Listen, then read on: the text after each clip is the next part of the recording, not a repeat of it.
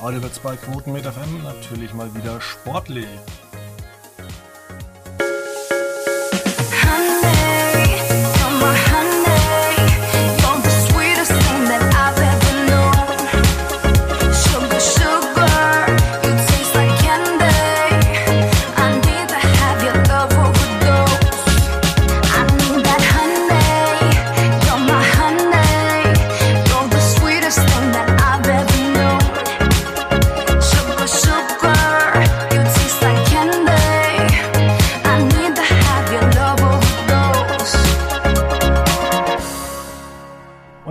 Herzlich willkommen. Ähm, es ist Brückenwoche bei Quotenmeter FM und deswegen machen wir uns ganz leicht. Wir wollten eigentlich über Linda Zawakis uns unterhalten und ihren Einstand bei Pro701.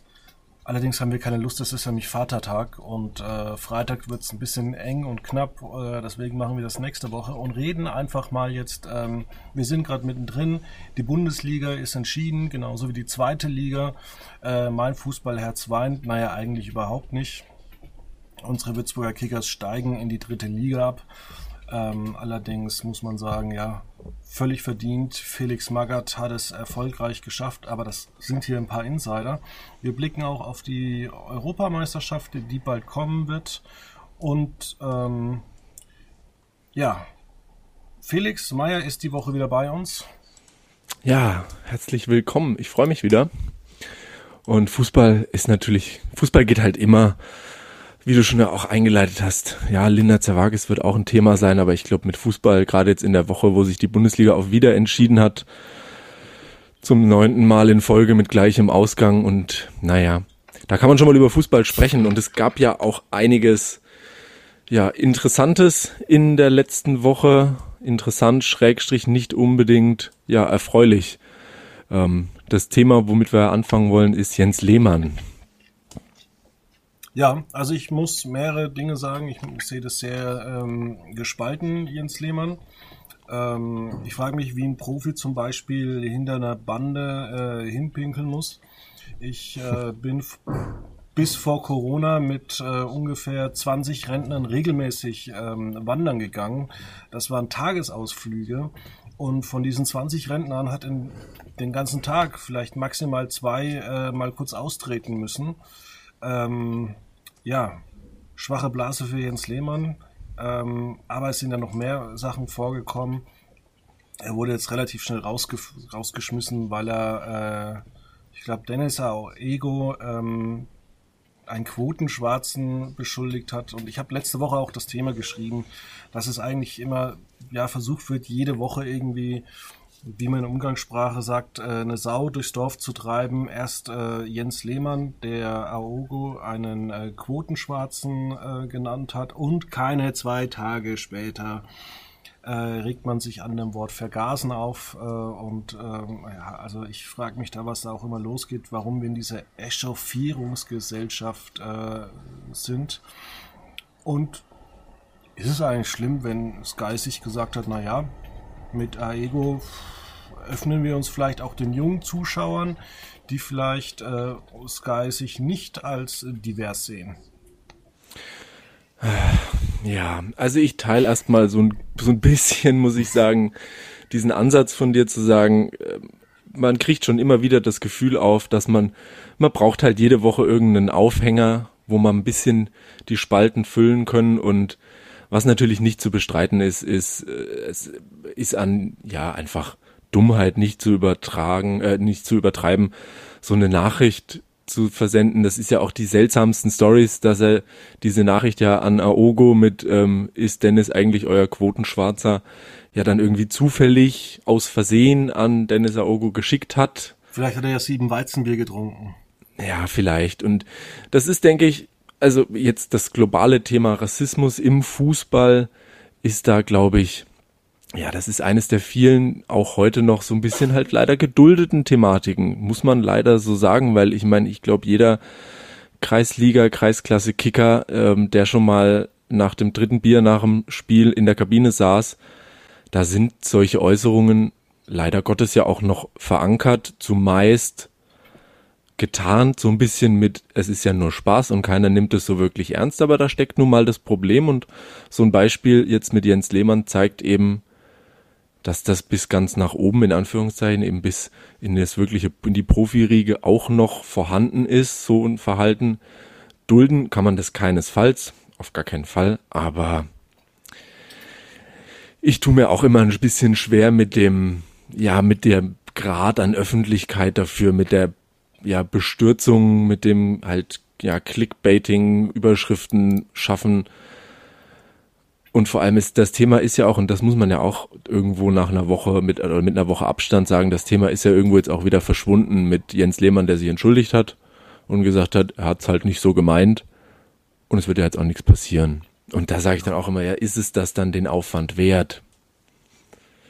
Ja, ich denke mir halt bei solchen Themen immer, ähm, ich glaube jetzt persönlich nicht, dass Jens Lehmann Rassist ist. Äh, ich glaube einfach nur, dass er von dem Thema absolut keine Ahnung hat und vielleicht soll er seinen Horizont mal erweitern und sich vielleicht mit ein paar People of Color zusammensetzen und äh, sich mal äh, zeigen lassen, was tatsächlich Rassismus ist. Weil es ist natürlich einfach immer als, äh, ich sage es mal, Kartoffel, wie ich sie bin, eine deutsche Kartoffel, mich hinzustellen und sagen, ich sehe hier in Deutschland keinen Rassismus. Ja, wo auch, wenn 95 Prozent äh, der Gesellschaft aus anderen Kartoffeln bestehen. Ja, eben. Das ist ja so auch das, was ich eingangs gemeint hatte mit, das ist durchaus ein strukturelles Problem und ja auch gerade im Fußball, wo ja im Laufe oder direkt nach dieser Situation mit Jens Lehmann ganz interessante Fragen mal auch in den Raum gestellt wurden. Zu sagen, eine FIFA, eine UEFA, man brüstet sich immer mit medial stark aufgearbeiteten Kampagnen. Man zieht gemeinschaftliche Aufwärmshirts mit No to Racism an oder plant Sonder, äh, irgendwelche Sonderaktionen an Spieltagen. Aber Realität ist eben auch, dass es kaum Trainer auf nationalem oder internationalem Niveau gibt, die nicht weiß sind. Das ist schlicht und ergreifend eine Tatsache. Woran das liegt, muss man sicherlich an anderer Stelle beurteilen oder wird man herausfinden müssen. Aber es gab ja eben auch aus der Community da entsprechende Äußerungen, wo man gesagt hat, als schwarzer Trainer, Schrägstrich Ex-Spieler, wie auch immer, hat man es in dem Business deutlich schwerer. Und das ist dann schon was, wo man überlegen muss, naja, an welcher Stelle stinkt denn der Fisch? Und ähm, da ist jetzt dann vielleicht Jens Lehmann das Produkt einer Generation, wo man sagt, das war eben immer irgendwie lustig und naja, die entsprechenden bezeichnenden Personen haben das schon aufgefasst als, naja, man meint's ja nicht so und das hat ja nichts mit Rassismus zu tun, weil wenn eben vorgelebt wird, dass alle Legenden, alle Legendentrainer auch nur Weiße sind, naja, dann wird es auch schwierig, das, wie du sagst, als Rassismus zu erkennen, weil er selber wird es ja niemals erfahren haben. Und ich weiß dann auch nicht, so eine Reaktion von Sky, da tue ich mir dann auch immer schwer mit, wir laden Jens Lehmann jetzt nicht mehr als Experten ein. Es wäre okay. vielleicht ganz gut, ihn einzuladen und dann tatsächlich mal äh, ja, zu befragen, was er dann eigentlich mit sowas meint und ob er vielleicht auch mal äh, Rassismus irgendwo erfahren hat und warum er dann eigentlich sagt äh, oder sich dahinstellt und sowas zu sagen. Aber ich habe so auch immer das Gefühl, gerade bei Fußball, da will man gar keine kritischen Fragen stellen. Nee, das Thema ist jetzt mit ein bisschen Bestürzung und zwei, drei ähm, ja, Schlagzeilen ist das wieder abgefrühstückt. Wie gesagt, jetzt, es gab diese Entschuldigung mit von wegen, ja, das hat, ich bin ja kein Rassist und das hat, hab das auch nicht so gemeint. Und damit ist das Ding ja auch durch. Also ja, und wir müssen medial ja gesehen. Sagen, dass äh, Fußball generell äh, ein Problem bei Menschen unter 50 Jahren hat.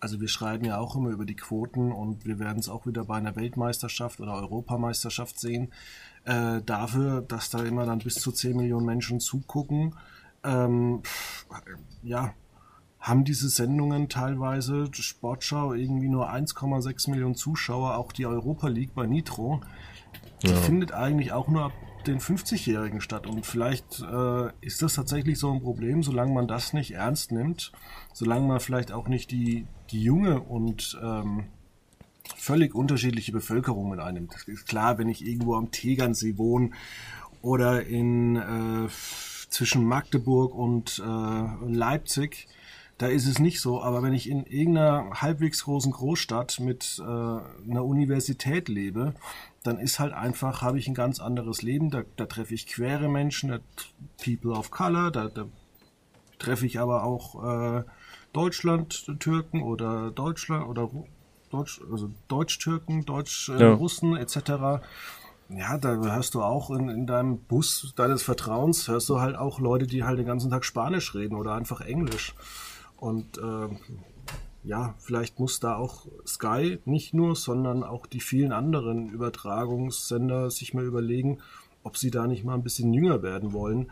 Weil klar, wie gesagt, am Tegernsee, in Rosenheim oder weiß der Herrgott wo, da treffe ich halt auch nur äh, Kartoffeln wie mich. Ja, klar. Das ist dann, das ist dann irgendwie, wie ich sage, das ist ein, ja, ein Produkt von dem, was man halt erfahren hat, seines Umfelds, seiner Zeit auch. Und wenn man das nie wirklich, ja, erlebt hat, ähm, dann kann man das auch meiner Meinung nach sehr, sehr schwer bis zu gar nicht ja, ich sag mal, ernsthaft rüberbringen, weil was, was hat denn jetzt ein, das, das reine Stigma gemalt, der weiße privilegierte Fußballspieler, der aus einer gut bezahlten Fußballschule sich rausentwickelt hat zu einem Bundesliga-Club, welche Erfahrungen hat er mit Rassismus gemacht? Beziehungsweise wie glaubhaft ist es dann, wenn er eben am Aktionstag No to Racism äh, halt ein buntes T-Shirt anhat oder die Kapitänsbinde auf einmal sieben verschiedene Farben hat? Da tue ich mir schon schwer mit, muss ich ehrlich sagen. Weil was, was, wo ist da die Glaubwürdigkeit? Und ich weiß nicht, für mich, es liegt ja nicht nur auch am, am Thema Rassismus. Es gibt im, im Fußball ja einige Themen, die einfach nach wie vor noch totgeschwiegen werden. Lass es Homosexualität sein. Ähm, Weil es da nämlich keine Schwule gibt. Das ist nämlich das. Ja, wenn dann nur Ex-Fußballer diesmal waren vielleicht. Und wie es in Nordkorea auch kein Corona gibt. Ja. Ja, das ist dann eben ähm, so ein bisschen die Sache. Ich finde es halt immer schwierig. Ich glaube, man merkt das immer so, so alle paar, ich würde mal sagen, Monate, wenn nicht alle paar Wochen, hat man so in der Presseabteilung bei FIFA und UEFA und auch bei der Bundesliga so das Gefühl, wir müssen mal wieder was machen. Vielleicht gab es auch mal wieder Skandal XY. Und ähm, ja, dann machen wir doch mal was, drucken wir mal ein paar T-Shirts und das war's dann wieder. Ich finde es schon enorm schwierig. Apropos Skandal, äh, vor kurzem ist ja mal äh, eine Initiative aus zwölf Mannschaften hervorgeprescht und wollte die eine, eine Super League starten. oh ja, klasse. Natürlich, warum macht man das? Und ich habe mich da auch lange auseinander damit gesetzt und habe auch kluge und auch dumme Kommentare dazu gelesen. Und gerade im Spiegel hat jemand einen klugen Kommentar geschrieben und ich muss sagen, ich muss mich da jetzt inzwischen auch mal ähm, anschließen. Ich bin für eine Super League weil wir kommen gleich noch dazu. Äh, bis auf England sind europäisch, europäische Ligen unfassbar langweilig. Ähm, ich finde die Champions League, die Gruppenphase langweilig eigentlich. Ähm, bis zum Viertelfinale ist das alles irgendwie, naja, kann man sich erahnen, außer man heißt äh, Joachim Löw und lässt sich von Nordmazedon Nordmazedonien mit 1-0 schlagen. ähm, dazu aber auch gleich. Aber tatsächlich ähm, glaube ich, dass das volle Absicht war, dass man das angekündigt hat und das wieder zurückgezogen hat, weil ich denke, jetzt hat man mal gesagt, man hat diesen Schritt vor und man wird das jetzt juristisch prüfen lassen und wahrscheinlich wird jetzt eine Bank wie JP Morgan wird jetzt äh, beispielsweise äh, ja, vor Gericht gehen und gucken, dass es heutzutage im Jahr 2021 nicht mehr nötig ist, sich für einen Verband zu entscheiden.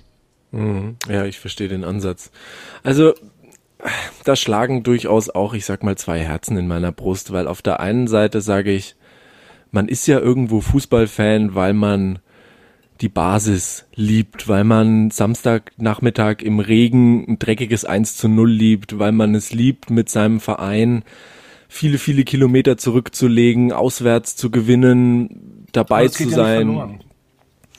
Ich glaube, das ist eben die Sache. Ich glaube, für viele Fußballfans geht das verloren mit einer Super League, weil das nicht, weil es das nicht geben würde, weil ich meine, platonisch betrachtet ist es ja wurscht, wo das Spiel ist und wer gegen wen spielt. Man kann ja seine Mannschaft trotzdem unterstützen. Nur ist, steht dieses Konzept dem so enorm gegenüber, was Fußballfans seit so langer Zeit kritisieren oder wo ja, wogegen sich versucht wird zu wehren. Das Stichwort ist dann natürlich Kommerzial, äh, Kommerz, Kommerzialisierung. was ja auch irgendwo Quatsch ist, weil jeder Fußballverein auf diesem Niveau und auch darunter, das sind ja Wirtschaftsunternehmen. Punkt. Auch wenn da vielleicht bei einigen wenigen noch ein EV hinten dran steht, das ist ja Blödsinn. Da geht's um Kohle und um nichts anderes. Ähm, und ich sag mal, in England, äh, da waren und sind ja auch die Proteste mit am stärksten. Der Druck auf die Clubs ist da am größten, was man jetzt ja auch vergangene Woche oder vergangenen Spieltag in ähm, Manchester gesehen hat beim United-Spiel, als die Fans ja mehr oder weniger das Stadion übernommen haben und zum Nicht-Anpfiff geführt haben. Ähm, da hat der Fan trotz des Systems Kommerz und trotz der großen Investitionen in englischen Fußball noch immer eine große Macht. Nichtsdestotrotz ist das so ein bisschen für mich die interessante Situation, weil ich glaube tatsächlich in einer Liga wie der Premier League in, äh, in England würde sowas wie eine Super League kaum schaden. Das wäre für die Top-Clubs, die mitmachen wollen, seien es Top-Clubs, Schrägstrich plus Arsenal, ähm, aber das wäre für den Ligabetrieb unerheblich, weil so viel Geld in England im Spiel ist, das würde sich so schnell anpassen. Für ein System, wie es in Deutschland ist, wenn da, ich meine, die deutschen Clubs ähm, haben sich da enorm zurückgehalten und haben gesagt, sie, ja gut, wir warten erstmal ab. Ich hatte das Gefühl, wir warten ab, auch wenn sie gesagt haben, wir machen da nicht mit. Ähm, in Deutschland würde das das System sehr, sehr kaputt machen, glaube ich, weil ich meine, in Leipzig, in Dortmund, an FC Bayern, die haben schon sehr, sehr viel mehr Geld, als es andere Clubs haben. Und der Unterschied ist so viel größer, dass wenn diese Clubs noch mehr Geld bekommen würden, da hätte man, da würde kein Sinn mehr im Platz eins bestehen. Dann wäre der Meisterschaftstitel mit Platz drei oder Platz vier unter den Top drei zu entscheiden, ja, weil es nicht ja zu erreichen aussteigen. wäre. Dann kann das Geld sich die anderen Mannschaften aufteilen.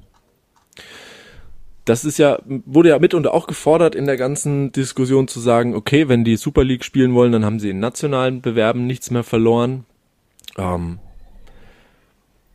ja, warum dann kann ja nicht? Bayern 2 äh, nee. zweite Liga spielen oder vielleicht irgendwann mal erste Liga.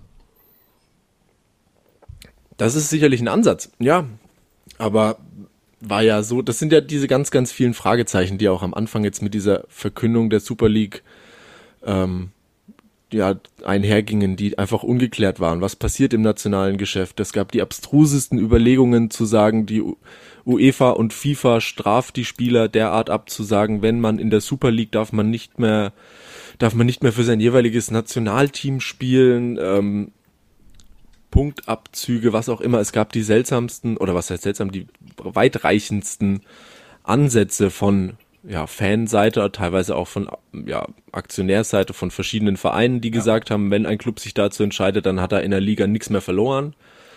Ähm, und das macht dann natürlich auch ein Feld auf, wo man sagt, ja, was für Spieler interessieren sich denn dann, dann noch dafür, wenn man Worst Case nicht mehr für seine Nationalmannschaft spielen darf? Ähm, dass es Fußballern im heutigen Geschäft nicht mehr nur noch um, ja, ich sag mal, Image geht und am Ende da auch die Dollarzeichen über, sag mal, Vereinsliebe entscheiden, ist klar, aber eine Nationalmannschaft hat ja doch immer noch einen Reiz.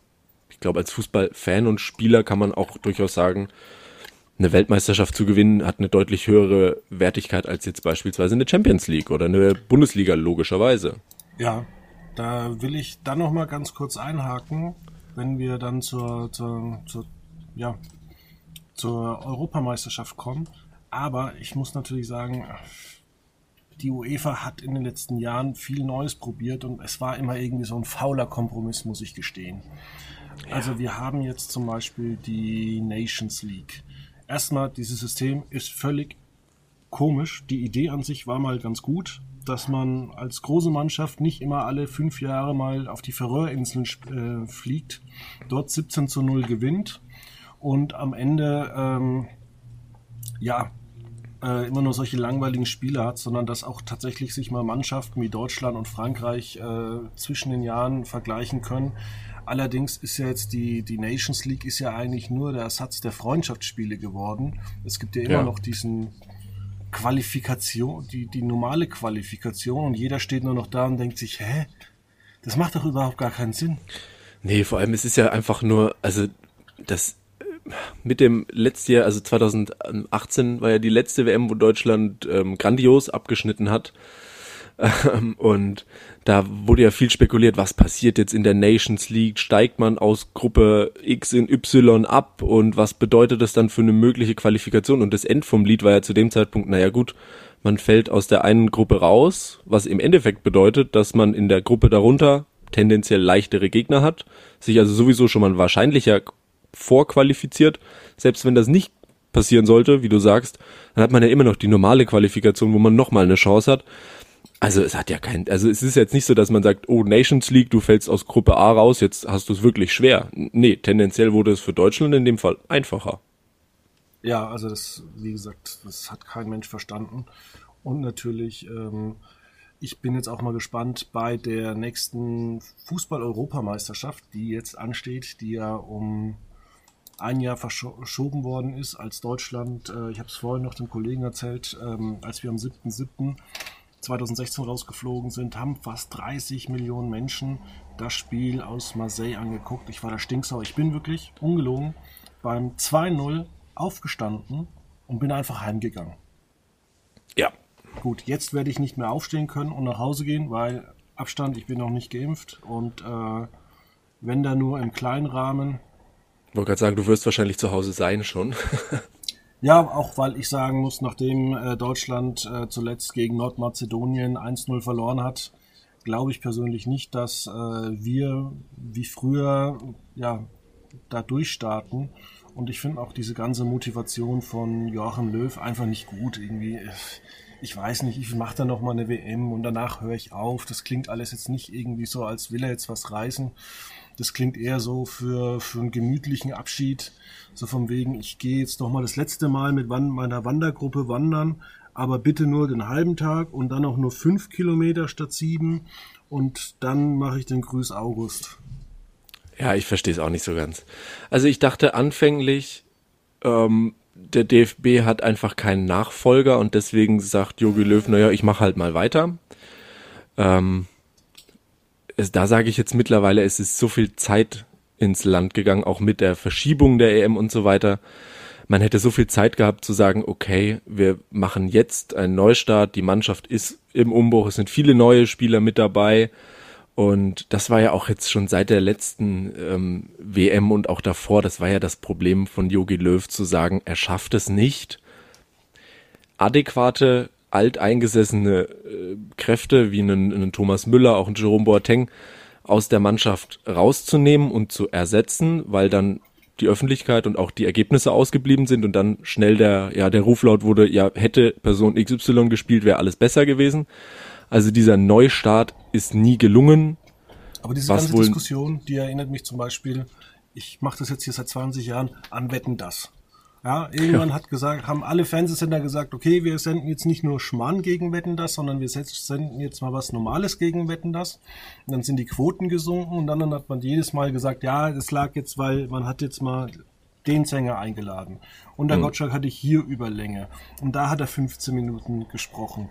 Und dann kam Markus Lanz und dann hat er die Markus Lanz Challenge gemacht. Dann hat er vielleicht, war eine Wette nicht so gut und dann hat man ständig das Konzept geändert. Und äh, rückblickend jetzt auf die letzten ja, fast vier Jahre muss ich halt auch sagen. Es wirkt halt immer so, ja, jetzt kommt Kritik hier, jetzt kommt Kritik da, dann muss ich da wieder was verändern.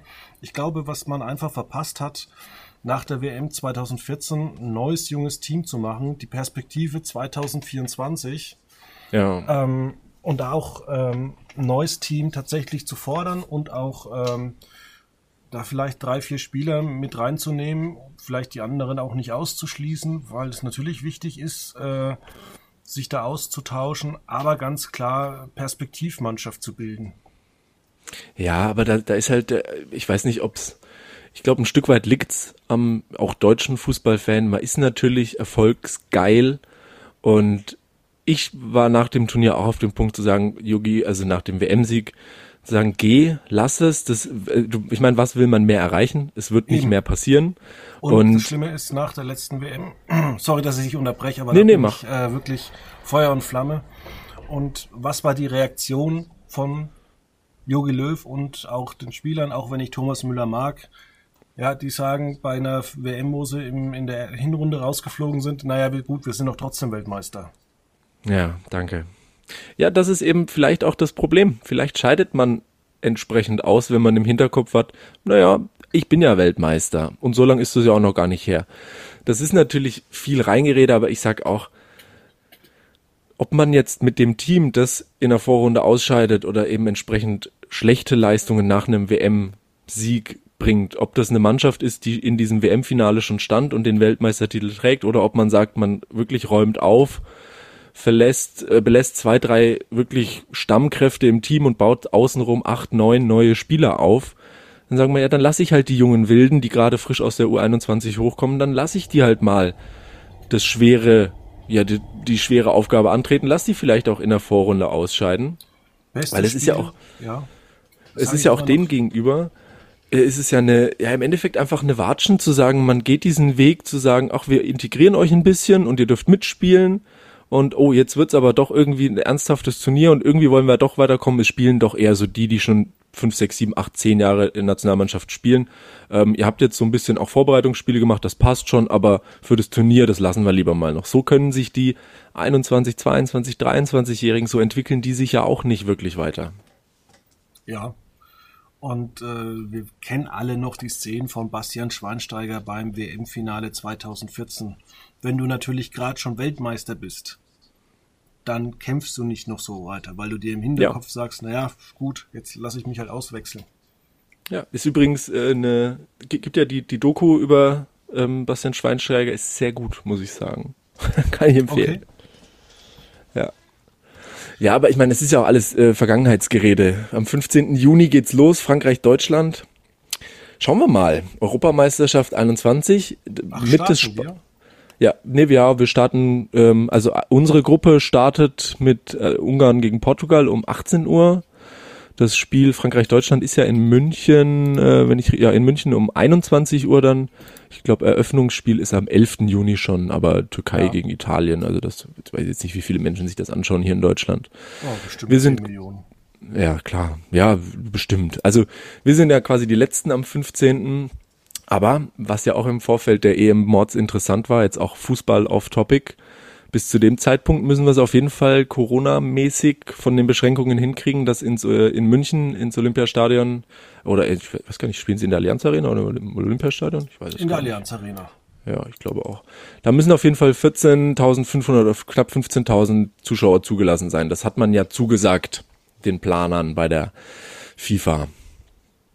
Ja, da bin ich auch mal gespannt, ob das alles so wirklich klappt oder ob wir da noch mal äh, ein Riesenproblem bekommen werden. Ähm, wie siehst du das eigentlich? Jetzt hat ja die ARD ihr Team bekannt gegeben, das ZDF, äh, Magenta TV, die zeigen zehn Spiele zum Beispiel exklusiv und ich frage mich eigentlich, welche zehn Spiele? Das hat mir jetzt ja. auch noch keiner erklärt. Aber ich habe so das Gefühl, naja, man hat es äh, zuletzt auch schon bei ähm, bei Olympia von vor drei Jahren gesehen. Alles, was nicht bei ARD und ZDF läuft, guckt eh keiner. Ich finde es auch schwierig. Also ich weiß nicht, also ich denke, das, sagt, das zeigen ja auch die Zahlen auf jeden Fall. Gerade ähm, ja Live-Sport und auch wenn's Live-Sport, ich sag mal, ähm, international ist, also sei es sowas wie Olympia oder eben auch Fußball-Weltmeister, Europameisterschaften. Das läuft im öffentlich-rechtlichen auf jeden Fall am besten. Das zeigen ja die Zahlen schon. Ähm, ich weiß aber nicht, ob das an den Sendern grundsätzlich liegt. Für mich persönlich liegt es daran, dass ich sage, mich verwirrt es unglaublich. Wie du sagst, jetzt zeigt irgendwie Magenta TV zehn exklusive Spiele. Im ARD laufen die und die Spiele, im ZDF laufen die und die Spiele. Ähm, man hat sich ja in den letzten Wochen und Monaten, gerade was so ähm, Sport Übertragungsrechte ist überschlagen. Irgendwie soll bei Sat 1 wieder irgendwas mit Fußball passieren. Nitro macht die Europa League. Ähm, RTL baut wieder mehr auf Sport. Das ist was, wo ich sage, ich bin nur noch, ich bin nur noch verwirrt, was das angeht, ganz ehrlich. Hm. Apropos Verwirrung. Ähm, mein bestes Beispiel immer, dass ich nur die Champions League angucke und noch nicht mal die Europa League. Äh, ich vergleiche das immer als würde eine Fußball-Weltmeisterschaft stattfinden und zur gleichen Zeit findet noch eine Fußball-Weltmeisterschaft 2 statt, in der alle mitmachen, die es nicht geschafft haben. vielleicht ein bisschen schlechter, vielleicht dann im Osten, äh, vielleicht dann, ich sage jetzt mal Polen. Und jetzt hat man bei der UEFA sich gedacht, na, machen wir noch einen Wettbewerb, halt noch eine schlechtere Variante. Äh, ich sage mal so, ähm, was gar nichts mehr damit zu tun hat. Ja, jetzt ja. gibt es eine, eine dritte Liga, ähm, die Europa Conference League. Und äh, das Finale am 25. Mai 2022 findet in Tirana statt. Ach du meine Güte. Äh, wo ist das? Die Hauptstadt Albaniens. Ja, wer kennt nicht Albanien als das fußballverrückte Land? Dort, dort kommen äh, gute Fußballspieler her wie Felix. Aus Albanien kommen Fußballspieler. Moment. Mir fällt bestimmt ein. Ich habe tatsächlich albanische Freunde, die werden, wenn sie es hören, sagen, warum hast du nicht das und das gesagt? Albaniens Fußballer. Wahrscheinlich ist da ein sehr bekannter Fußballer dabei und wir sind einfach nur Idioten. Also ich auf jeden Das Fall. kann natürlich sein. ähm, man kann ja froh sein, dass die dass das Finale der UEFA Europa Conference League ja schon gar nicht in Katar oder so stattfindet. Da muss man ja fast schon der UEFA dankbar sein. Ja, Katar ist natürlich immer ein eigenes Thema. Ähm, pff, schwierig. Also da gab's Also bei ja. uns, bei uns nimmt der siebte der Fußball-Bundesliga teil. Der siebte. Ähm, der siebte, wenn wir jetzt mal auf die Tabelle gucken, das ist Borussia Mönchengladbach. Ja, die armen Leute. Ja, das ist dann, das ist schon, da kann, ich weiß gerade nicht, aua. Also es ist wirklich, vor allem, ich meine, okay, jetzt Borussia Mönchengladbach, meine Güte, da kann man zumindest sagen, man hat ja auch europäische Vergangenheit und irgendwo ganz insgeheim rechnet man sich ja eine Chance auf Europa aus, ja. Aber da landen ja jetzt mal gerade in deutschen Saisons landen da ja auch mal ganz schnell Vereine wie ein VfB Stuttgart, der da einfach auch noch nichts verloren hat oder auch mal jetzt zeitweise Union Berlin, die eine super Saison gespielt haben. Was machst du dann auf einmal, wenn du da irgendwie am Ende unglücklich auf Platz 7 landest? Da, da musst du zum Beispiel gegen FC Villarreal spielen. Das ist jetzt vielleicht noch äh, irgendwie interessant. Wer ist denn der Sechste der Premier League? Ich klick's gerade mal an. Äh, ja, Liverpool. Ist gerade günstig. ja. Der Fünfte der League One. Olympic, also sehr, muss man gerade sagen, im ersten Äh. Jahr wird's spannend. Ja, aber das ist dann, ach, das ist, für mich wirf, werfen diese neuen ähm, Wettbewerbe einfach nur noch mehr Fragen auf. Hat das dann noch was miteinander zu tun? Weil ich sag mal, das System Champions League, Europa League, das ist ja lang eingesessen und das kann ich irgendwie nachvollziehen. Ich meine, gestartet als irgendwie Europapokal der Pokalsieger, klar, der Gewinner von den Gewinnern gegen die Gewinner von den Gewinnern, das ist mir irgendwie, das ergeht sich mir ein und dann auch mit mehr Mannschaften hat sich das entwickelt, zu sagen, man baut diese Gruppenphase aus, man kriegt, wenn man die Gruppenphase nicht schafft, quasi eine zweite Chance in der Europa League, eins drunter. Das geht sich mir alles irgendwie ein, aber was passiert dann mit noch einer dritten Liga? Kriege ich dann unterhalb der Europa League nochmal eine Chance? Bin ich als vielleicht Sieger der äh, Conference League dann in der nächst, im nächsten Jahr sicher in einer Europa League eins drüber oder kann ich nur sicher in der Liga wieder teilnehmen? Bedeutet dann vielleicht, was bedeutet meine Ligaposition überhaupt noch, wenn ich sage, ich bin einmal in diesem System Champions League, Europa League und Conference League, wenn ich da einmal drin bin und sag mal mich drauf konzentriert, zumindest ja, einen Titel davon zu gewinnen, ist, kann mir dann in dem Jahr egal sein, was ich in der Liga mache, weil mir die Position in dem Be- Wettbewerb am Ende mehr bringt. Ich weiß es nicht. Ich finde es mich verwirrt's und ich ich glaube auch nicht, dass man da vielen vielen Vereinen einen äh, Gefallen tut. Da sind wir wieder bei dem Beispiel. In England sind die Clubs teilweise auch so groß, dass man sagen kann, okay, als ja, als Fünfter, Sechster der Premier League, da hast du eine Berechtigung, europäisch zu spielen, ja. Als Sechster, Siebter der Bundesliga auf jeden Fall nicht. Und teilweise ja nicht mal als Dritter, Vierter. Also das sehen wir ja, wer, was gibt's für deutsche Erfolge im internationalen Wettbewerb? Das ist nun mal FC Bayern und Borussia Dortmund, die mal weiterkommen. Sonst funktioniert das ja auch bei keinem deutschen Verein. Ja, das ist halt leider so. Und ähm, es wird aber auch nicht besser, muss ich sagen. Nee, auf, also besser auf keinen Fall. Und wie gesagt, ich bin, ich finde es schade, weil es, es sind ja eigentlich so schöne, so schöne ja Erlebnisse und auch gebaute und gewordene Legenden Koryphäen zu sagen, für einen Vereinsfußballer ist das Größte, was passieren kann, klar, irgendwie eine Meisterschaft in deinem Land, in deiner Liga, ja, aber diese Champions League stand ja irgendwie nochmal über allem und jeder Fußballer, der irgendwie die Champions League Hymne hört und da, da brennt man sofort dafür. Und dann gibt's ja noch die Club-WM. und der Gewinner der Europa League spielt gegen den Gewinner der der Champions League und wie ja. ist es überhaupt mit dem Gewinner der Europa Conference League? Gibt es da dann ein Mini-Turnier? Das ist die Frage.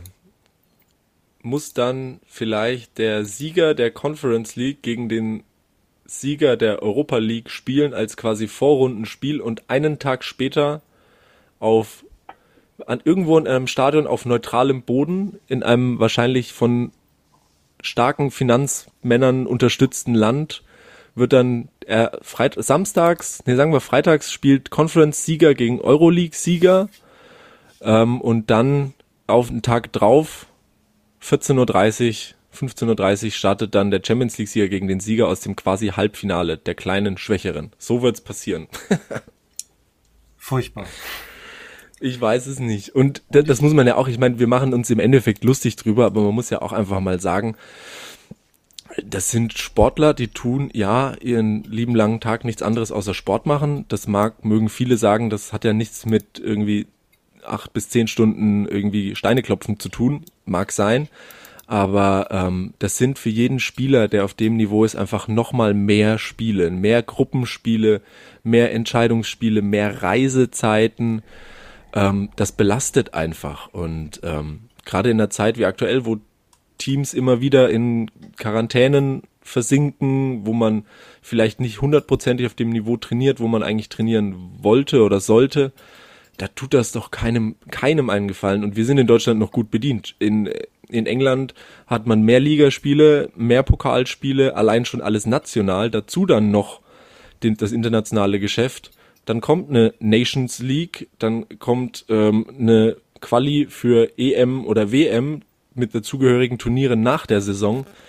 Das ist dann irgendwann an einem Punkt, wo man sagen muss, pff, liebe Leute, ähm, das ist schon heftig und da will man dann auch auf, also ich will da kein Fußballer mehr sein, sage ich ganz ehrlich. Ich auch nicht, aber auf der anderen Seite muss ich auch sagen, ähm, ja, wir haben was Gescheites gelernt. Nein. ähm, Wer weiß. Also man muss schon mal sagen, dass das natürlich äh, hartes Brot ist, aber ich habe so auch das Gefühl, dass in den letzten Jahren einfach ein Ausverkauf äh, des Fußballs stattgefunden hat. Und wenn wir jetzt uns überlegen, dass dass ja, Fußball eigentlich gar nicht mehr im Fernsehen stattfinden muss, sondern dass Amazon jetzt die Mittwochsspiele hat. Wie und ob wir überhaupt äh, die Champions League bei, bei Amazon sehen können. Die haben zwar einen linearen TV-Sender angemeldet, aber wer weiß, wo es den tatsächlich gibt, um nur irgendwelche Lizenzen zu erfüllen. Ja. Ähm, keine Ahnung. Sonst gibt es auch sehr viel Fußball bei der Zone.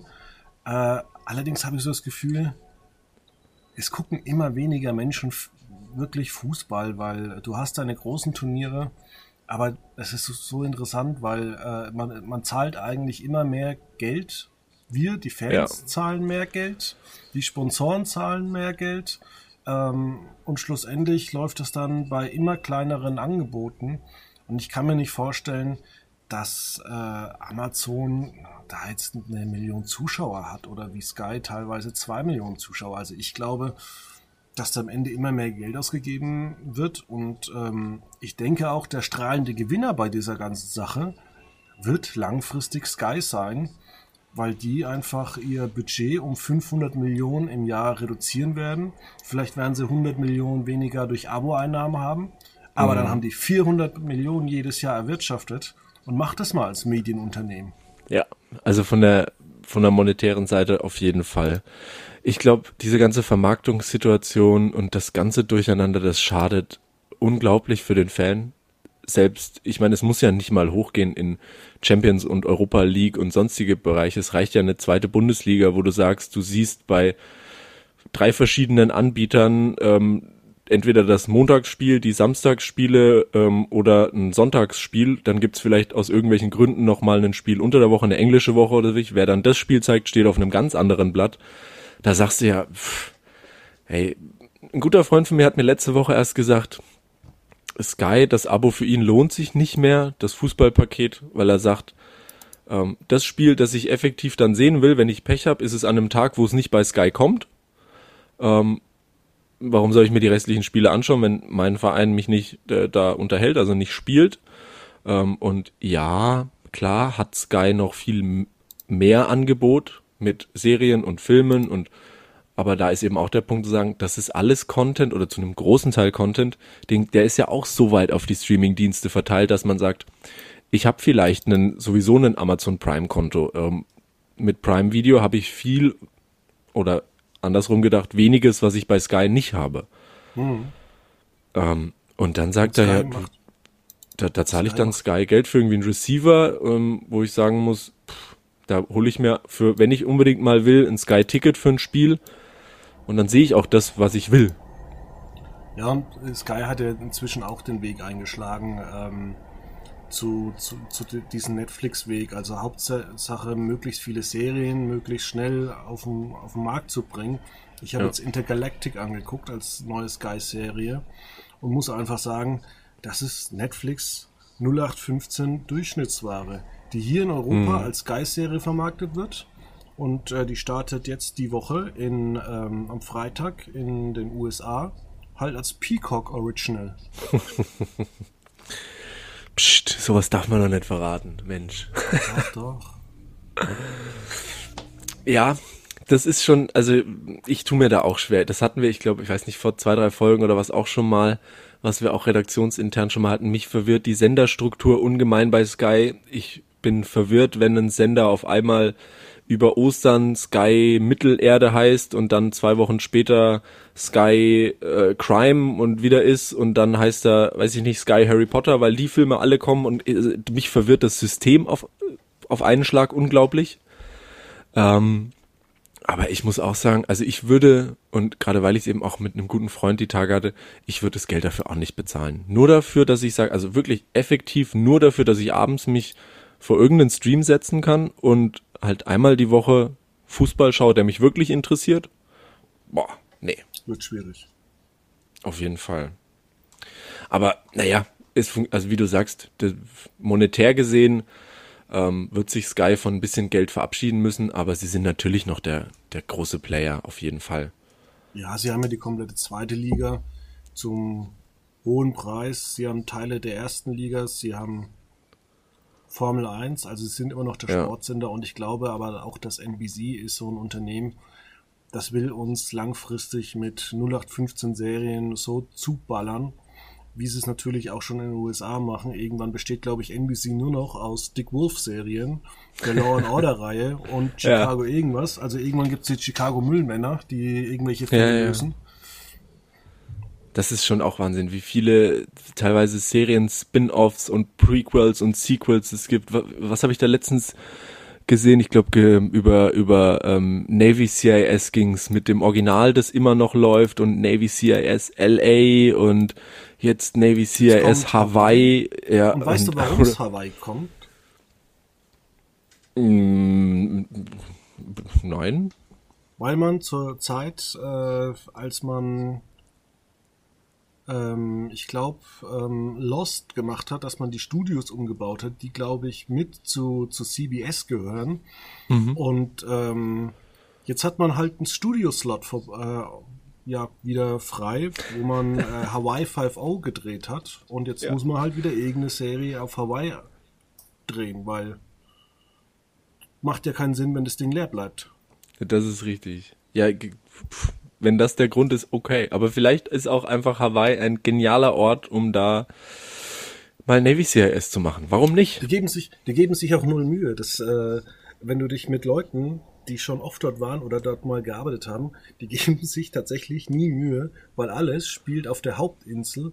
Es wird noch nicht mal irgendwie ein Dreh genommen. Also in keiner Folge irgendwie, dass du mal sagst, zur 250. Folge von, äh, na, irgendwas, äh, Navy was spielt auf Hawaii, irgendwas, Ach so, was ja, auf Hawaii. Hawaii spielt, dass du vielleicht mal von der Hauptinsel runtergehst, äh, wird nicht gemacht. Ja, ich meine, ich, am Ende des Tages entscheidet, ob es funktioniert oder nicht und offenkundig funktioniert's. Aber ich find's auch schwierig. Ich blick halt bei dem ganzen Business dann irgendwann nicht mehr durch, sag ich ganz ehrlich. Vielleicht gibt's irgendwann mal MacGyver Hawaii oder so. Vielleicht. War das nicht mal Ja, Baywatch, dass die letzte Staffel auf Hawaii gespielt hat? Das alte Baywatch, Ja. ah, ich bin überfragt. Ich will mich nicht, ich will nix sagen. Ich weiß es nicht. Okay, lehnen wir uns heute nicht zu weit aus dem Fenster. Ähm, deine Corona-Prognose, vielleicht wenn wir es dann am Freitag anhören, äh, werden wir in den Nachrichten erleben, dass äh, viele Männer mit Bollerwagen ähm, um die Häuser gezogen sind? Nein. Ich Ja, sag nein. Privatpartys dann. Genau. Ja. Nein, Ja, kann natürlich ja, auch nee, sein. nee, ich mach das, ich mach das Thema jetzt nicht auf, weil ich bin, ich war an, Sonntag war ja ein wunderschöner Tag hier in Würzburg und ich war mit meiner Freundin mit dem Rad unterwegs, auch wir sind am Main, den Main-Promenaden Würzburgs vorbeigefahren und ähm, ich mach das Thema jetzt nicht mehr auf, ich habe mich so drüber auf, oder was heißt aufgeregt? Es ist furchtbar, weil einfach es war nichts zu spüren, es gab keine Beschränkungen. Es waren so unsäglich viele Menschen dort, die ja natürlich jedes Recht haben, bei Schwimmwetter rauszugehen, aber ungefühlt, von- ungefähr, gefühlt von Sanderau bis zur alten Mainbrücke war eine Gruppe Menschen. Und Also für alle Ähm, Zuhörer, das sind knapp äh, 1,5 Kilometer. ja, ja, ja, würde ich so grob sagen, ja. Und ähm, man muss einfach sagen, ich, mich hat's aufgeregt für jeden, der sich an Beschränkungen hält, weil das hat nichts damit zu tun und noch mehr aufgeregt hat mich dann, ich glaube, ein, zwei Tage später, als dann von der Polizei unter Franken irgendwie, ich glaube, es war auf Facebook oder Twitter ein Post kam mit dem Resümee des ersten richtigen Sommerwochenendes und man sei stolz auf die Leistung in Würzburg, weil es bei so und so viel Kontrollen wohl nur 150 Verstöße gegeben hätte nach dem Motto weiter so und ah, ein Schlag in das Gesicht jedes Gastronomen, der nicht öffnen darf, jedes Ladenbesitzers, jeden ja, jedes, jeden Menschen, der sich an die Beschränkungen hält, habe ich mir ganz schwer getan. Aber wie gesagt, nein, ich mache das Thema jetzt nicht auf. Und gibt's Bollerwagentouren? Ähm, ich glaube auch nicht. Nein, wird kein großes Thema werden. Nee, nee. Okay, dann schauen wir uns das an. Und äh, es ist ja Dienstagvormittag. Wir müssen morgen noch, morgen Abend, äh, das große Interview mit, ja, man muss es fast äh, ironisch fast sagen, äh, Olaf Scholz bei Pro7. Ja. Glaubst du, dass, äh, habe ich jetzt gelesen, Olaf Scholz äh, macht jetzt wahrscheinlich, wenn er nicht gewinnt oder demnächst im Sommer, macht er noch bei der zweiten Staffel der Bully Herbeck-Serie LOL mit? Würde vielleicht den Quoten noch mehr gut tun. Läuft ja auch gut bei, bei LOL, LOL, ich weiß nicht, wie man sagt. Aber ähm, pf, ich weiß es nicht. Ich bin gespannt auf die ähm, Moderatoren, Schrägstrich Interviewer, Leistung, weil da gab es ja viel Kritik bei dem ersten Interview mit, mit Baerbock für Pro7. Ja, aber Ähm. man muss auch mal da die Kirche im Dorf lassen, um das Thema nochmal äh, ganz kurz anzusprechen.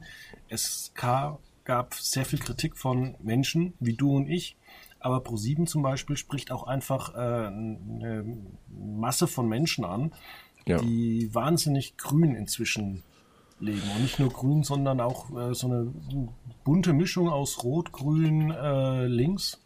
Ja. Also irgendwie so alles, alle gemeinschaftlich und ähm, wir bleiben auch alle zusammen erstmal drin, auch wenn wir geimpft sind und äh, halten uns an die Maßnahmen und hinterfragen das gar nicht. Äh, und der Staat soll sowieso für uns sorgen. ja. Also Ja, aber ja. läuft eigentlich für die Pro7-Zuschauer ganz gut. Ja, doch. Doch, natürlich. Ich glaube auch schon, dass es den ProSieben-Zuschauern gefallen hat. Und ich, ich habe es heute Vormittag oder heute früh ähm, erst in einem Text geschrieben, ähm, wo gestern war im ZDF ein Gespräch mit ähm, Annalena Baerbock, ein 20 Minuten Interview. Das haben sich in Summe über drei Millionen Menschen angeschaut, also wirklich dreimal so viele wie das Pro7-Interview. Ähm, dafür aber nicht mal halb so viele Menschen äh, in der jungen Zielgruppe. Somit kann man ja auch einfach sagen, Pro7 macht da einfach auch was richtig mit, ne? Und das soll ja irgendwo am Ende des Tages das Ziel sein, eben, man spricht eine Gruppe von Menschen an, die es vielleicht nicht schaffen, dem öffentlich-rechtlichen einzuschalten oder das nicht wollen. Und wenn man diese Menschen politisch informiert, dann am Ende des Tages, dann ist ja genau das geschafft. Also alles richtig gemacht. Ja, muss man im Nachhinein so auch mal attestieren. Ja, auf jeden Fall. Dann vielen herzlichen Dank für deine Mühe, dass du heute da warst. Wir schreiben jetzt noch ein paar News und hören uns dann nächste Woche wieder. Ja, ich freue mich. Danke dir. Bis dann.